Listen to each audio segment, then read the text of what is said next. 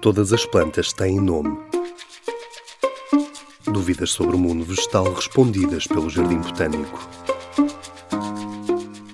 O que é que comem as plantas carnívoras? As plantas carnívoras, como o resto das plantas, fabrican o seu próprio alimento a través da fotossíntese, utilizando o dióxido de carbono da atmosfera. No entanto, estas plantas tamén cazan pequenos animais, como insectos ou artrópodes, e obtén nutrientes deles, como o azoto ou o fósforo, que tamén son necesarios para a vida das plantas.